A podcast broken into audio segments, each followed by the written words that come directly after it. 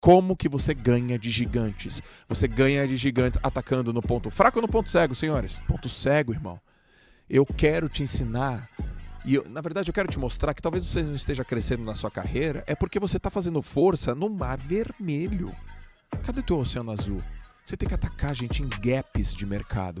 Você tem que atacar em pontos cegos. Porque se você, por exemplo, for um, vamos imaginar que você seja um concorrente do Joel J. Eu vou atacar onde o Joel J é fraco. Eu sei que eu sou fraco ali, porque ponto fraco é algo que a gente negligencia, mas eu sei.